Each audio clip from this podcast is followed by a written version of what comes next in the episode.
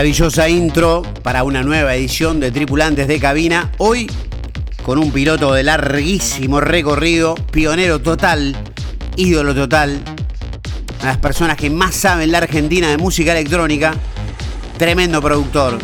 Y confieso que, a pesar de que lo conozco hace mucho tiempo, es la primera vez que puedo hacerle... Bueno, escuchen esto.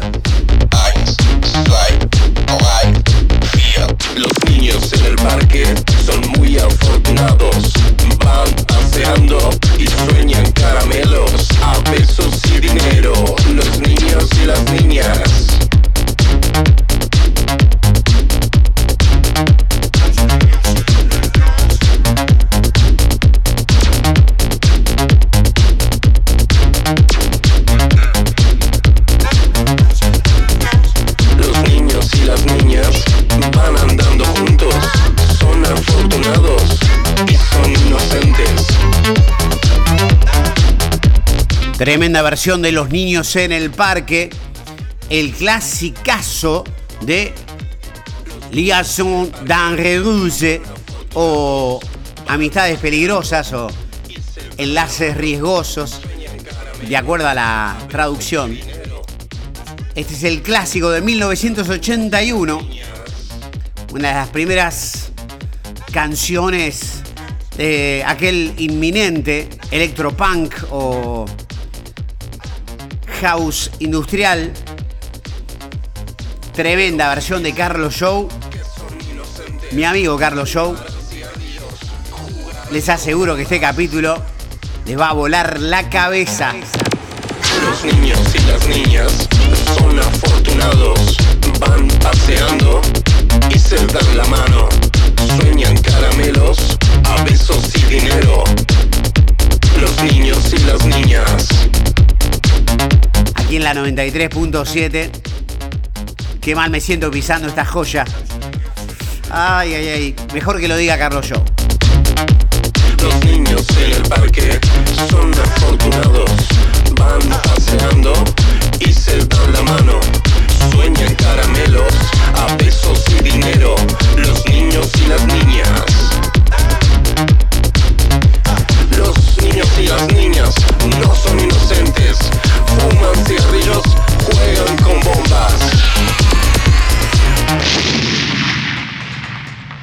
Hola, mi nombre es Carlos Yo, soy músico, productor musical, cantante, también hago mezcla y mastering de algunos artistas.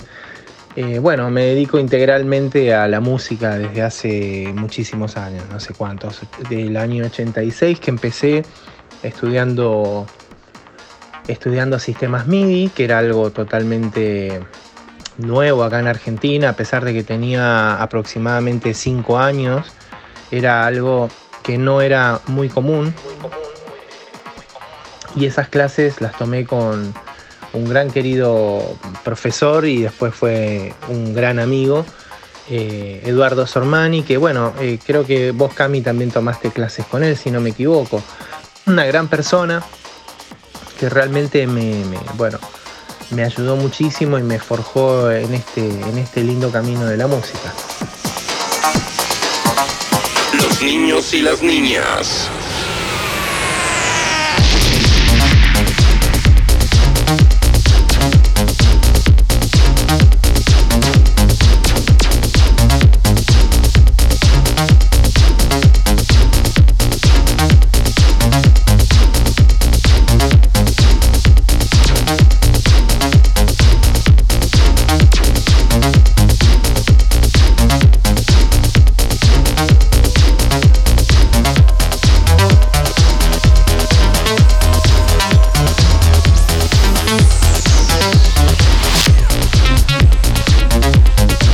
Alucinante trayecto musical de la mano de Carlos Show.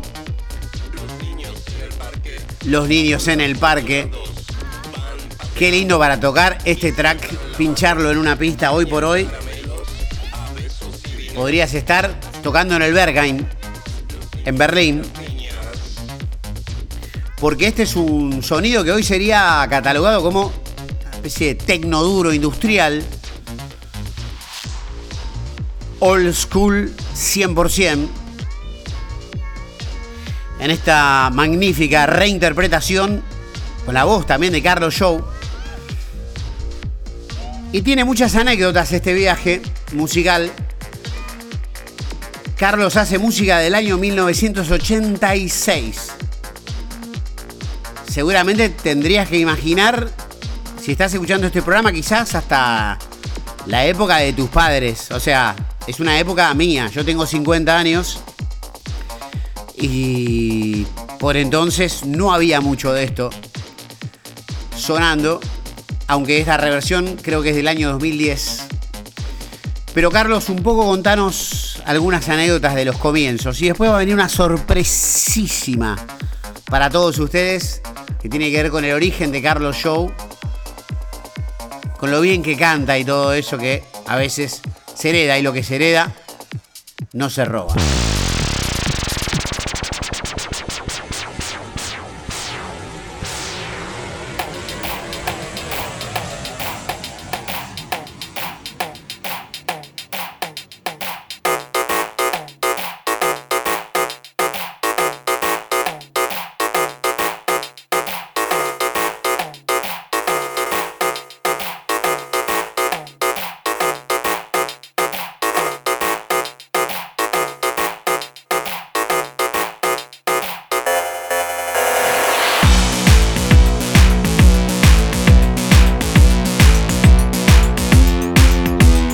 Y dado que llevo tantos años este, con la música electrónica, cuando recién comencé había muy pocos grupos, había una movida realmente incipiente, porque bueno, estaban Arnubó, bueno, ya estaba el maestro eh, Daniel Melero haciendo música también, eh, Euroshima, se me ocurren eh, algunas bandas que bueno, que coqueteaban un poco con la electrónica, pero no eran música electrónica en sí.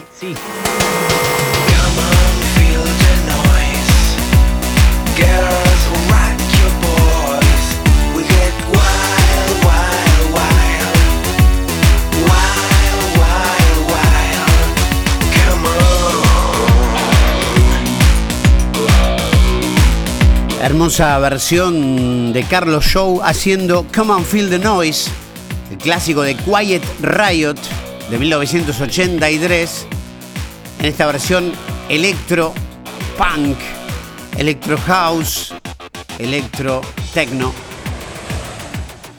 Y miren estas reminiscencias de Patch Mode este coqueteo y si lo escuchan con auriculares se escucha el paneo ensordecedor, minucioso, casi de un verdadero orfebre de la electrónica y las frecuencias, Carlos Show. Y la rompe toda.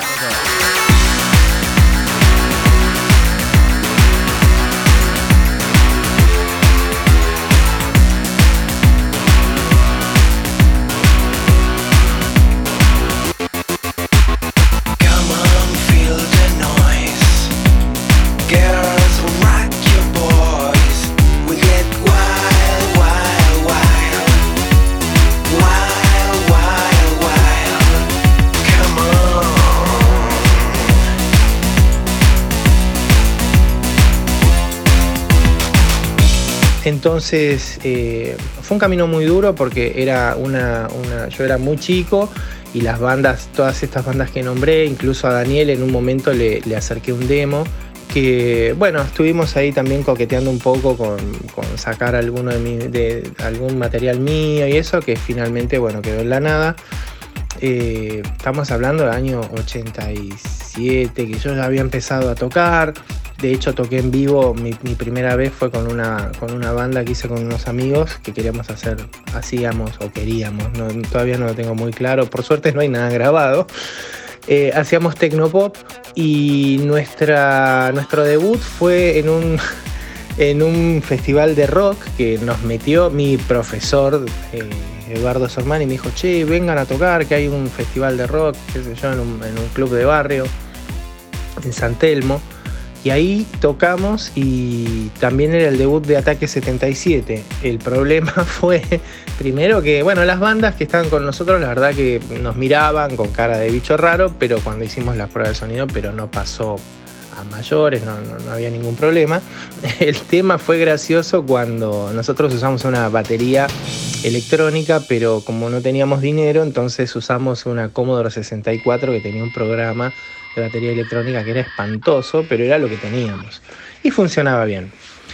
Eh, cuando estábamos tocando, en un momento escuchamos así unas corridas. Y yo dije, bueno, la estamos rompiendo. No, lo que se estaba rompiendo eran los skinheads que estaban afuera queriendo entrar porque había punks porque estaban eh, Ataque 77. Bueno, anecdótico, gracioso y bueno, no fue bien dentro de todo, que por suerte creo que la gente estaba más ocupada viendo las peleas que viéndonos a nosotros.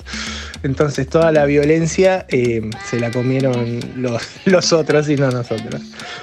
Em, hablando un poco de, bueno, del, del ADN musical, esto, Cami, te lo hago, arranco en otra nota si la dices.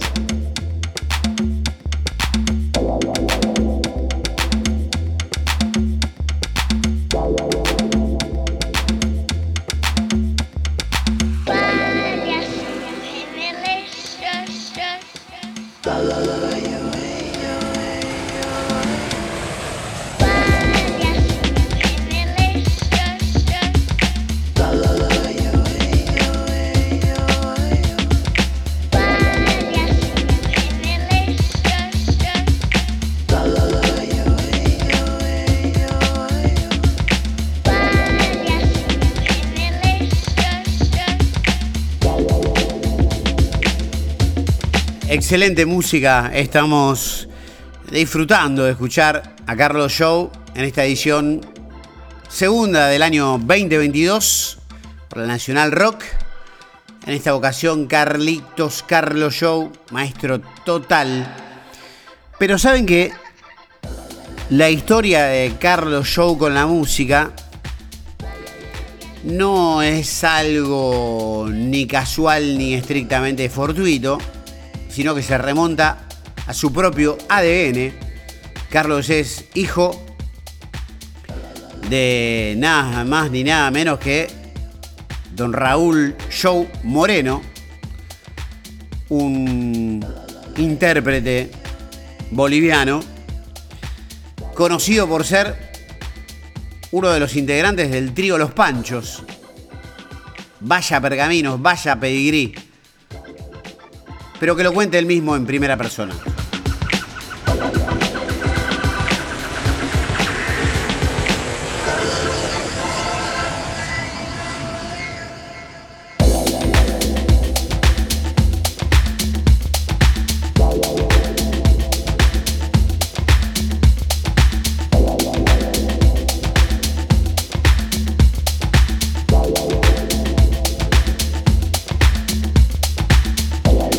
Bueno, haciendo un reconto de mi ADN musical, por llamarlo de alguna manera, esto viene de familia. Mi papá era, un gran cantante de bolero. Eh, el nombre, su nombre era Raúl Show Moreno, fue cantante del trío Los Panchos. Bueno, hizo una gran carrera en toda Latinoamérica, incluso llegó a, cantar en Japón, Australia, en lugares que, bueno, la verdad que en ese momento ahora, digamos, hacer giras mundiales es mucho más fácil, los artistas sacan un disco y los discos salen en el momento.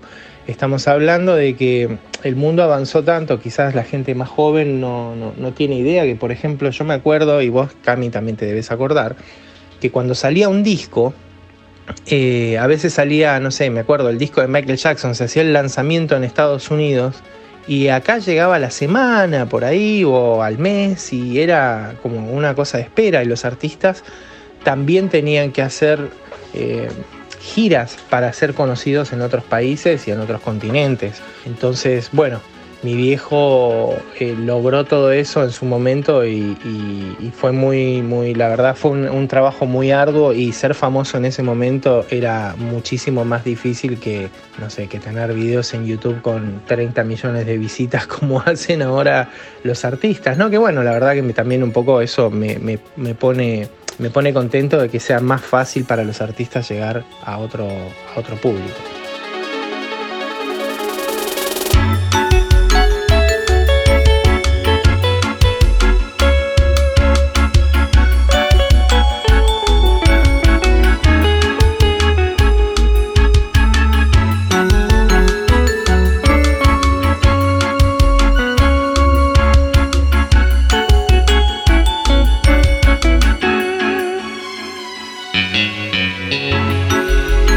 Volviendo un poco, eh, después de la reflexión, volviendo un poco eh, con lo que te decía de, mi familia, de mi papá, entonces siempre estuve en reuniones familiares donde siempre yo me crié en México, hasta los 10 años viví en México, soy argentino, pero eh, nos fuimos a muy temprana edad mía, nos fuimos a vivir a México y México es un país muy bohemio, entonces siempre había una cena y siempre en esas cenas había una guitarra y la gente cantaba y bueno, y la verdad que a mí la música siempre, en ese sentido, siempre me llenó, siempre estuvo presente y, inconscientemente mi papá de alguna manera me dio clases de música, de oído, de un montón de cosas que que ahora, bueno, se las agradezco porque las hizo él seguramente sin querer, pero siempre hablábamos mucho de música y siempre en mi casa había, había de todo, ¿no? Había mucha música latina, obviamente.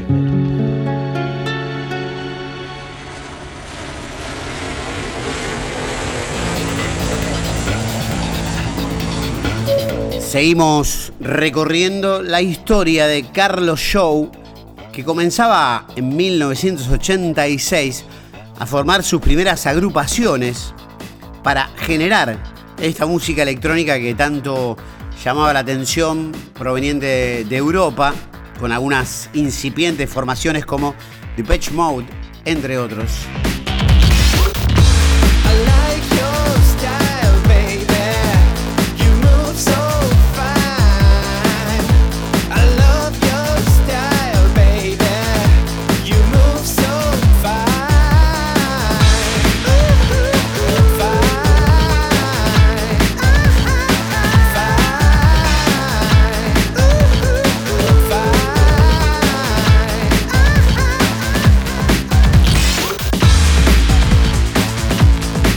Duran Duran, Depeche Mode, eh, aparecían todas esas bandas que eran como bandas de chicas, de decir, de revistas de chicas adolescentes, ¿no?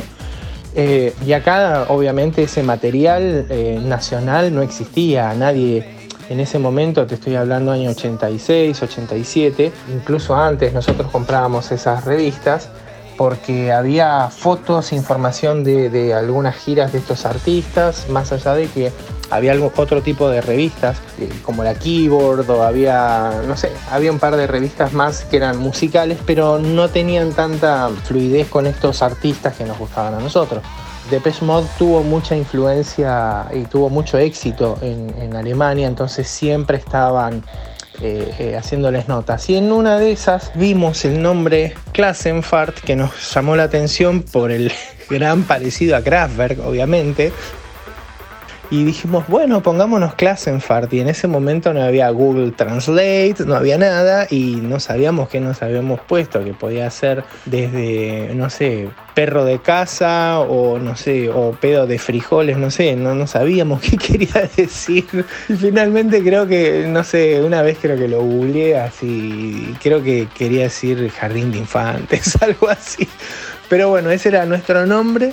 Eh, después de esa banda que duró, la verdad duró muy poco, porque bueno, éramos chicos y generalmente los chicos hacen, cuando empiezan, hacen música y después dejan.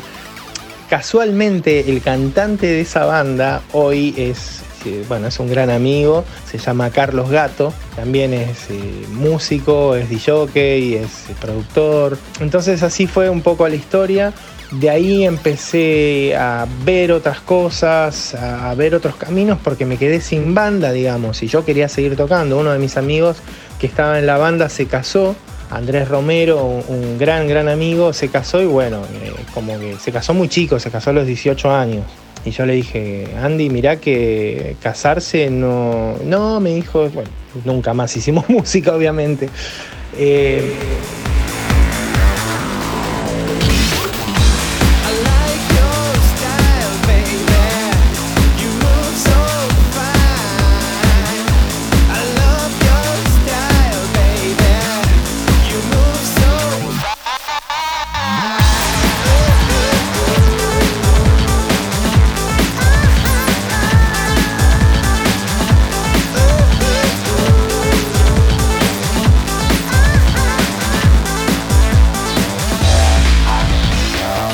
yo me quedé solo, de vuelta, empezando de cero. Eh, hice algunos demos, ahí es cuando se los muestro a, Daniel Melero, le, llevo en, una, en un show que él hacía eh, en el garage argentino, era un lugar ahí en, en San Telmo, un lugar hermoso. Hizo un show espectacular, realmente muy muy bueno. Y después del show lo felicité, hablé un rato con él. Yo era muy tímido también, cosa que no me ayudaba demasiado en ese momento a desarrollarme como artista y a desarrollar obviamente también relaciones con artistas.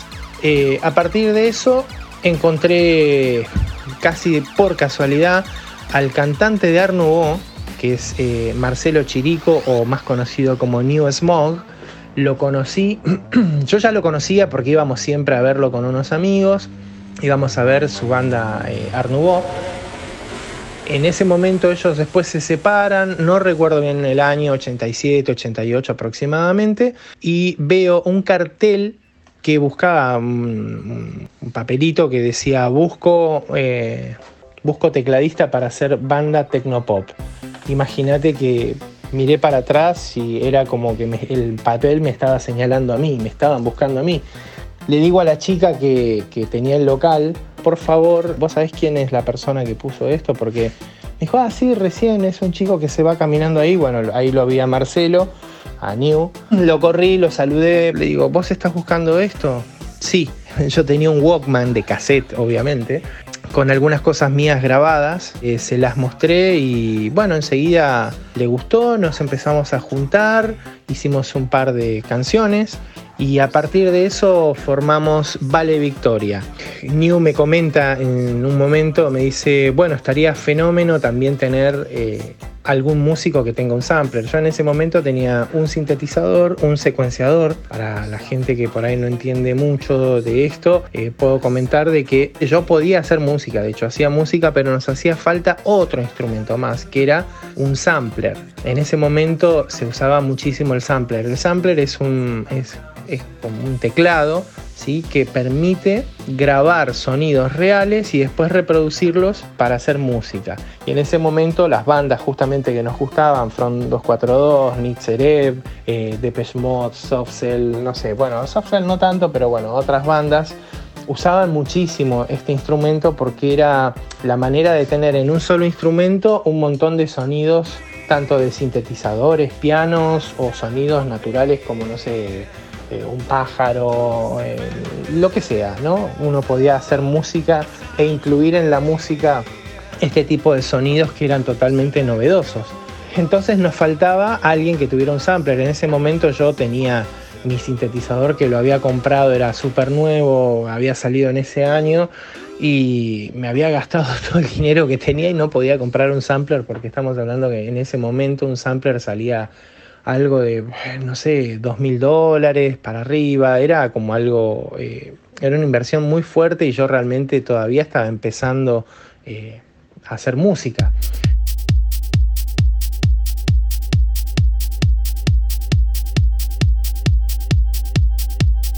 Seguimos recorriendo la historia de Carlos Show en este capítulo alucinante de Tripulantes de Cabina.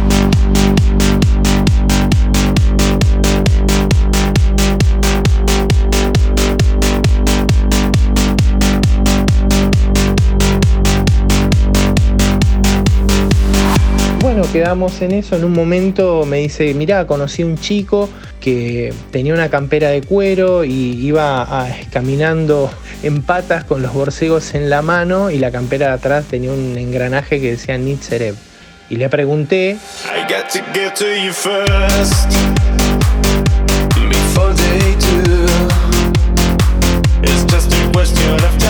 New le preguntó a este chico, le dijo, ¿vos conocés a alguien que tenga un sampler? Y él le dijo, sí, yo. Y ahí, bueno, cerró todo, le pidió el teléfono. Él no se, New no se pudo comunicar con él y yo tenía la sensación de que lo conocía y realmente sí lo conocía porque yo trabajaba... Eh, trabajé un tiempo en la Bond Street vendiendo en un local que vendían skates, eh, año 86. Well, now you're only 15. You look good. I take you under my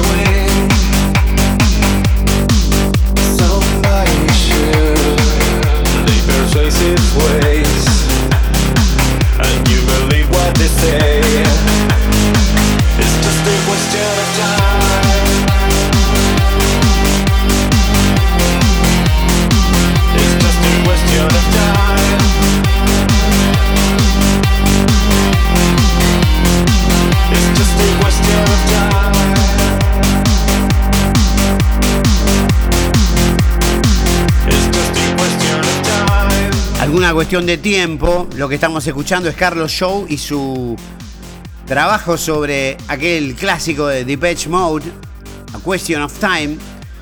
Y lo que está contando esto de conseguir alguien para una banda que tuviera un sample, reconocerlo en un local o poner un aviso en algún afiche en algún local en la Bon Street o como contaba Carlos, es porque, y algunos y algunas les va a resultar extraño. En esa época no había redes sociales, de manera tal que cuando alguien quería dar con una determinada persona que tuviera un estilo, lo reconocía por la calle o haría correr la bola entre amigos y amigas. La verdad que muchísimos kilómetros de, de, tecno tiene Carlos Show, tremendo invitado a tripulantes de cabina, una figurita muy difícil, pero para ir completando este álbum de grandes personalidades, grandes valores del tecno.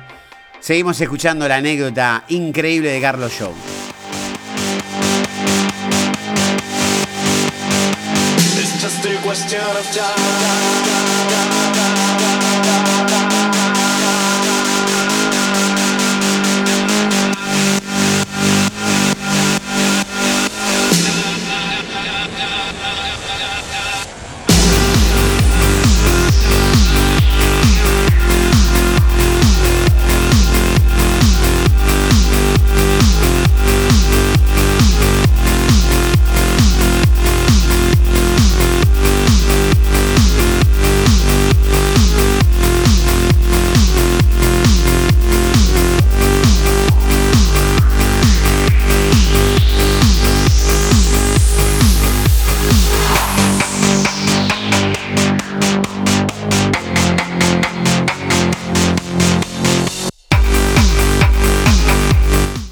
Escuchando música en el local y, él entró y me dijo, esto es, esto es Fernando 42, ¿no? Y yo le digo, sí, me llamó la atención porque conocía a un chico tan chico, conocía esa música y generalmente la gente que escuchaba esa música en ese momento era como una tribu eh, rara, ¿no? Eh, gente vestida de negro, con el pelo parado y etcétera.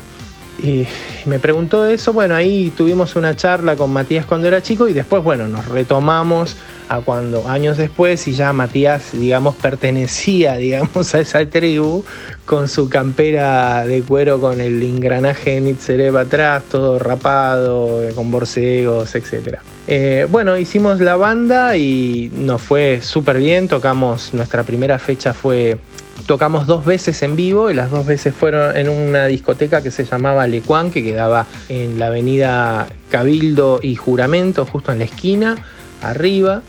Eh, y bueno, lo hicimos con, bastante éxito, nos fue muy bien, eh, fue mucha gente a vernos, grabamos un demo, estuvimos un tiempo en la banda, no sé, creo que habremos estado un año.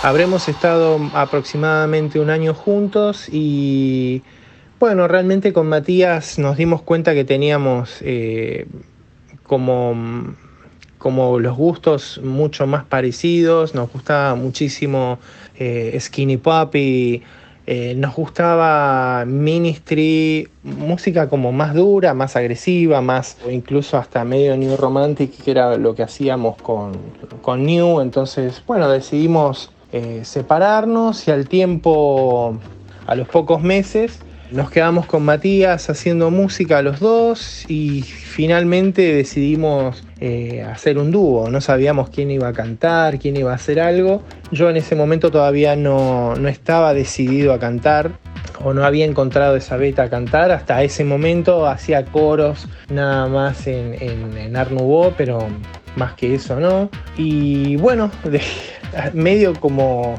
como empujándonos a la aventura, decidimos este, hacer unidad de transmisión, buscamos el, buscamos el nombre, estuvimos buscando bastante la estética y cosas que nos interesaban y nos sentíamos más, más a gusto que con, con Vale Victoria en sí. Y empezamos a hacer unidad de transmisión. La verdad que para nuestra sorpresa eh, nos fue muy bien, demasiado, demasiado bien para el momento. Ya estamos hablando de 19 cuando empezamos a, gestar todo, ya era 1990, y empezamos a tocar. Tocamos en una de las primeras veces en una discoteca de la avenida Cabildo que se llamaba New Order, que era ex eh, Airport Discotheque, donde bueno, el DJ residente era Jason Carich, más conocido como señor replicante o D-Jason. Tocamos en, en Delight, que pasaba música Diego Roca. Tocamos en El Ángel, que eh, los residentes ahí eran Diego Roca y Aldo Haidar. Bueno, tocamos en muchas discotecas hasta que llegamos al punto de saber de que llevábamos tanta gente que podíamos hacer definitivamente cosas nosotros solos. Entonces hicimos una fecha en Casa Suiza, nos fue muy bien y tocábamos nosotros solos, hicimos una segunda Casa Suiza y después de ahí eh, directamente más o menos llevábamos entre 500, 600 personas hasta llegar al máximo que fue el Auditorio Maxi, que era un cine auditorio, un cine teatro digamos, y tenía capacidad para 700 personas y lo llenamos. Y ahí, bueno, nos fue a ver Cerati, fue em, Daniel Melero, fueron, qué loco, ¿no? Increíblemente que yo le di un demo y después Daniel eh, vino con Gustavo y fue una, muy linda experiencia este, ver que ya llamábamos a otra gente, eh, aunque sea por curiosidad, para que venían a ver qué era lo que pasaba con nosotros, ¿no?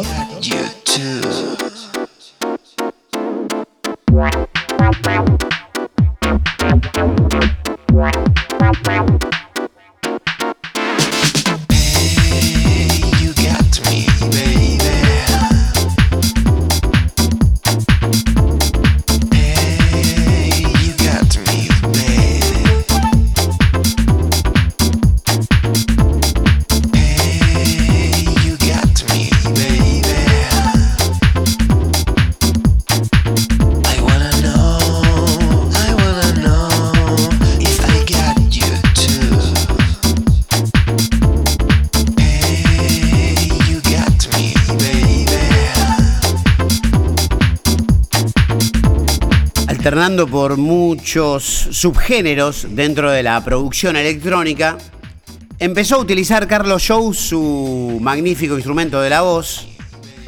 Podemos casi relacionarlo incluso con un Willy Crook, ¿no? Un, un Lenny Kravitz. ¿Te va? Este es Carlos Show, nuestro tripulante de cabina segundo de la temporada número 2 2022.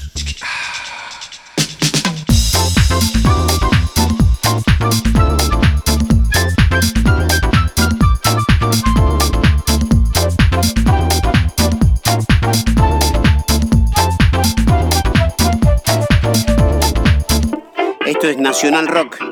Esta es la 93.7 MHz.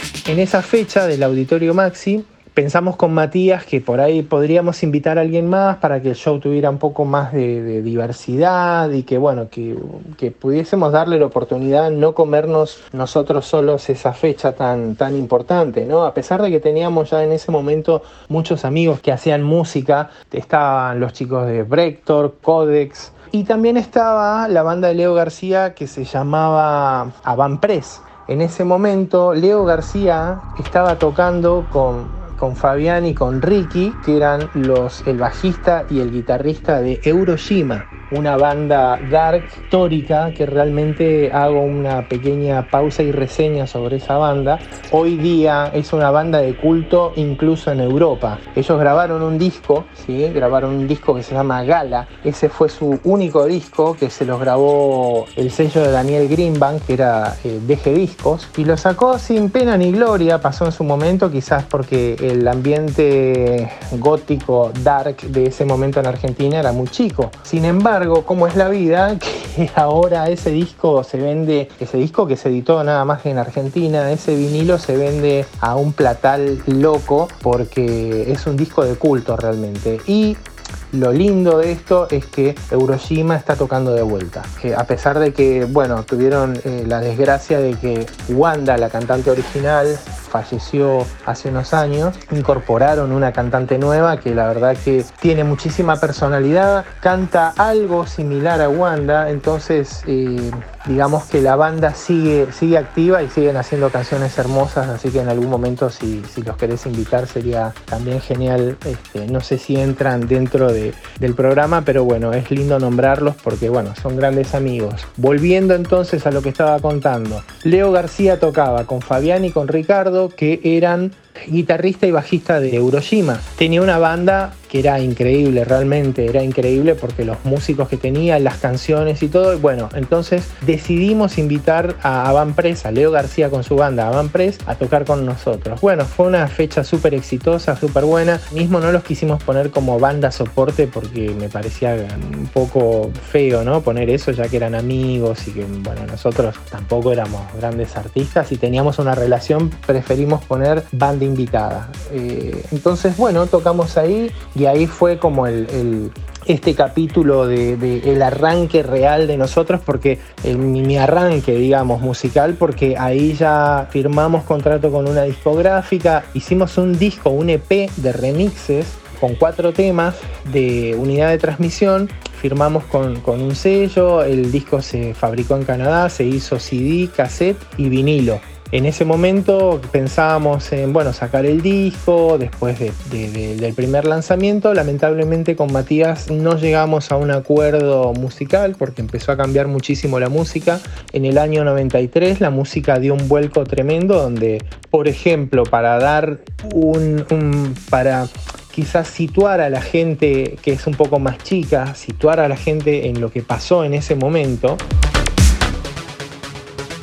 el rock se comió todo.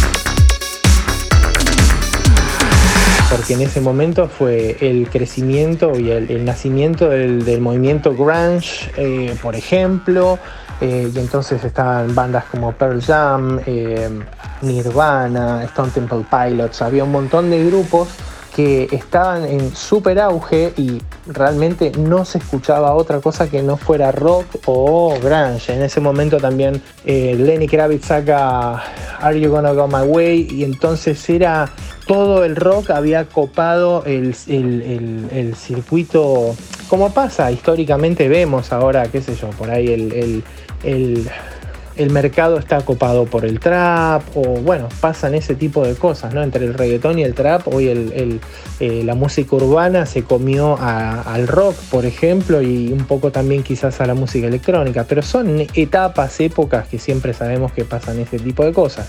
En ese momento Matías quería cambiar hacer algo como más industrial, otro tipo de música y llegó el momento de separarnos.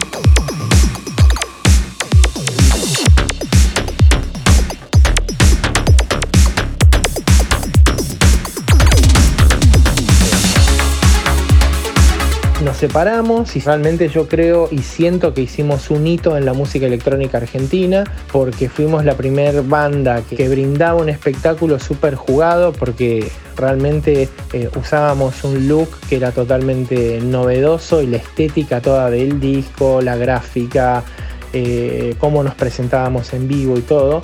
Y aparte de que llegamos a llevar, no sé, entre 700 y 1000 personas que nos iban a ver eh, cada vez que nosotros tocábamos.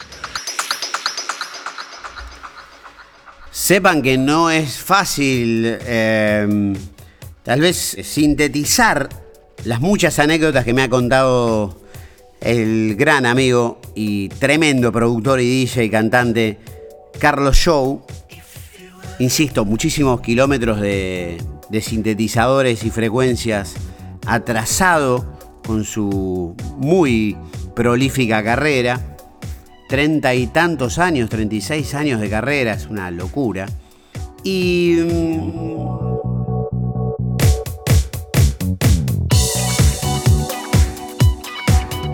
entre los hitos que se pueden destacar muchísimo en el relieve de la historia, está una más que pintoresca, enérgica y salvaje versión que hicieron de enlace para ratones paranoicos con Diego Roca.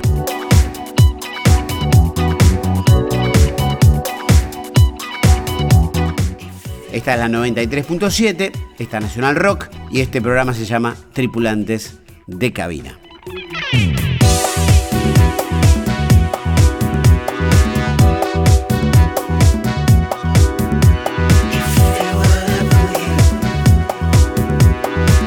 Bueno, se nos ocurrió un día con Diego Roca hacer un remix a, los ratones paranoicos, hacer eh, un remix del el tema Enlace, que es un temazo, de la época más Sex digamos, de, los ratones. Y bueno, la anécdota es que vienen un día a mi estudio Juanse y, y el zorrito ya estábamos con Diego Roca ya en el estudio haciendo, preparando un poco lo que iba a ser el material y demás para mostrarles. Bueno, en el caso de que cae Juanse con los anteojos, anteojos negros, eh, me parece que era estos años 2003, 2004 aproximadamente, o sea que creo que todavía ahí Juanse estaba bastante intenso y cayó con los anteojos torcidos, anteojos de sol adentro de un departamento con los anteojos torcidos. Eh, se presentó muy divino. Bueno, empezó a grabar y yo le dije, mira, Juanse, te hice un loop de 8 minutos y haceme varias tomas y yo después elijo las mejores y ya, quedamos así. Un fenómeno, qué sé yo. Se quedó un ratito y ya como a la tercera toma, que eran todas seguidas, eh, yo sentía que estaba grabando a Juanse pero parecía Juanse y un mal imitador de Juanse, era raro el asunto, porque cantaba raro, no, no, no, no, no era el espíritu de Juanse, así de un así rockero, lo sentía como nada feo, feo, la verdad me daba vergüenza decirle Juanse, bueno, hagamos otra toma. Y en un momento yo dije, bueno, capaz que está como bueno, medio cascado de la noche y capaz que venía medio recién levantado. Y mi idea fue eh, decirle, bueno, chicos, ¿quieren tomar algo? Un té, como para que te caliente un poco la voz. ¿Quieren tomar algo? Un té, un café. Juan se me mira con los anteojos torcidos y me dice 3 de la tarde, ¿no? Me dice, tráeme un whisky negro increíblemente eh, dije, bueno, tenía ahí un whisky muy bueno que era un whisky de mi viejo. Eh, yo no tomo, la verdad no tomo whisky, pero bueno, tenía un super whisky ahí guardado a mi viejo. Le sirvo y era como, bueno, le seguía sirviendo y el vaso se seguía llenando y le seguía sirviendo y yo miraba a ver cuándo me decía que parara y yo le dije, decime cuándo y bueno, era un vaso importante de whisky.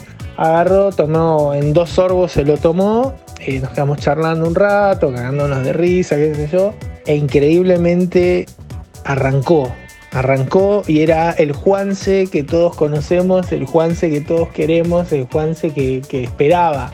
Eh, fue anecdótico, pero dije, eh, anda Juanse, anda a whisky, arranca con whisky. y bueno, he tenido muy buenas así este, experiencias y anécdotas haciendo remixes a, como te digo, muchísimos artistas. 嗯。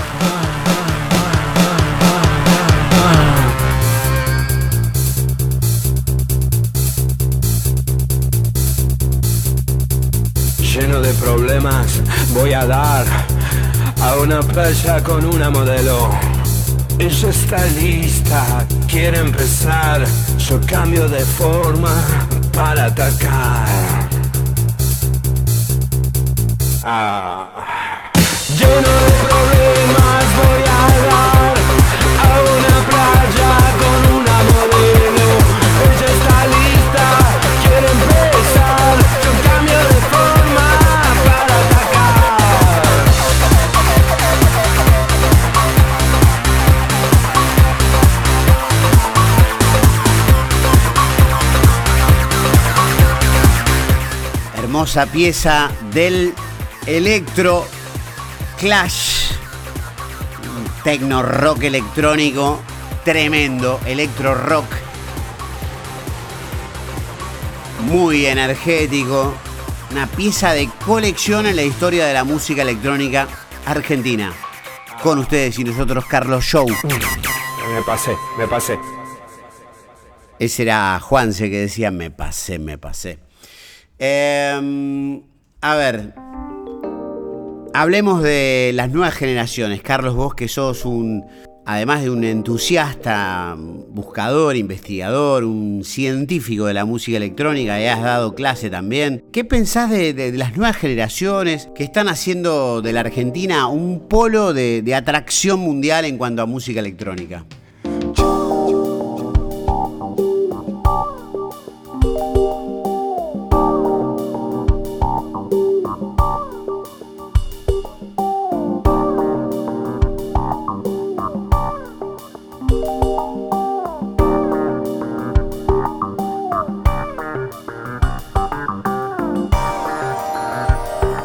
Bueno, creo que las nuevas generaciones vienen con muchísima fuerza y tienen mucha facilidad también eh, con respecto a poder armarse su estudio o su lugar de producción musical, ya que cuentan simplemente con una computadora. Y bueno, eh, el hecho de, la de- de que se dem- democratizó de alguna manera eh, las herramientas de producción musical, eh, esto ha ayudado mucho a que mucha gente se anime y, pueda empezar de cero y no tenga que remontar, de armarse un estudio de producción y recién ahí poder hacer música.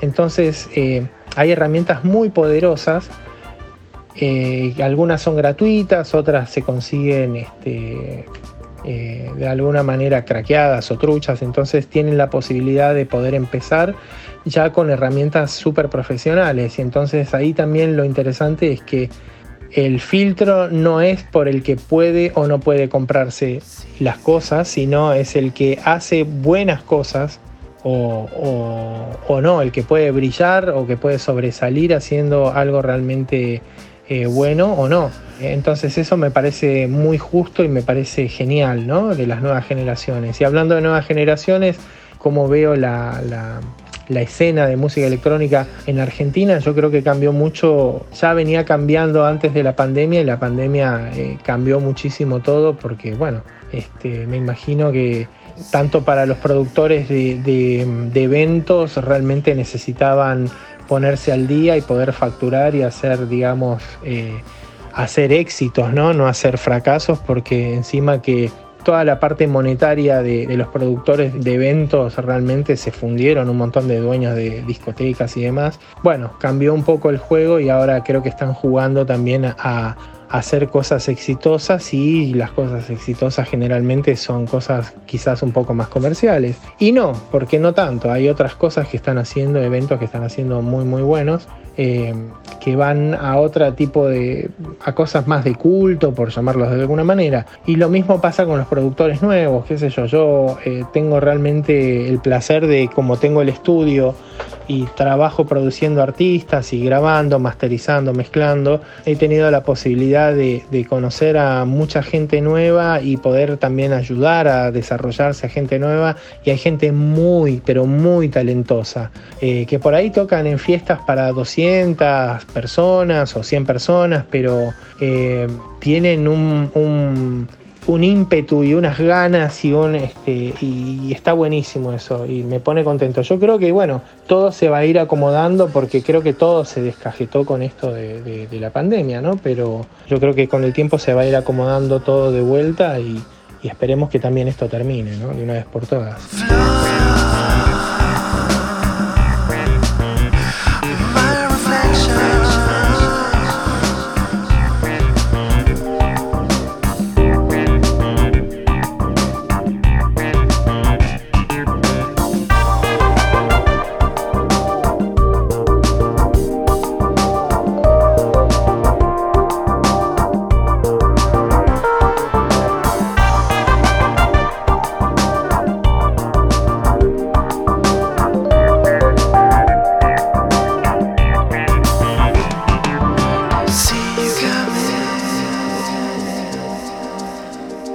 Amigos de tripulantes de cabina, comenzamos el aterrizaje.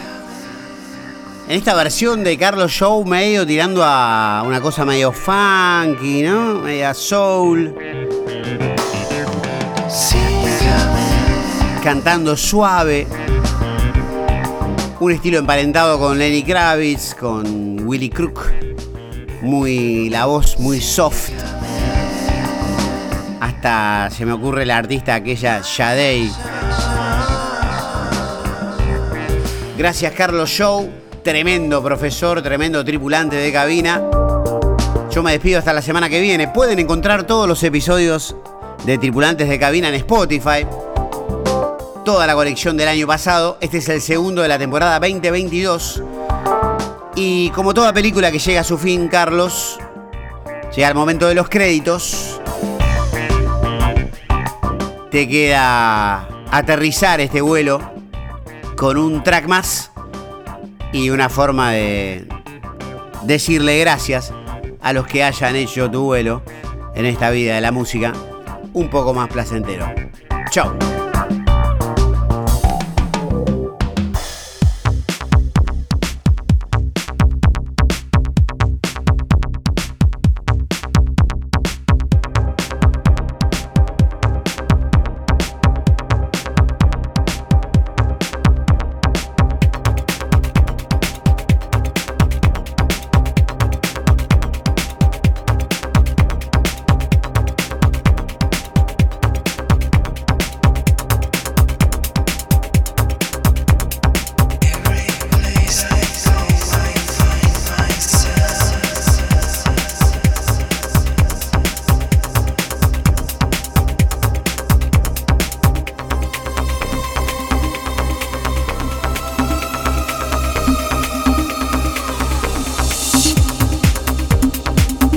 Bueno, ya después de 36 años de carrera eh, recorridos, eh, es un largo camino eh, de, bueno, anécdotas hermosas, con cabinas compartidas, bueno, trabajos con músicos increíbles. Realmente no me gustaría olvidarme de nadie.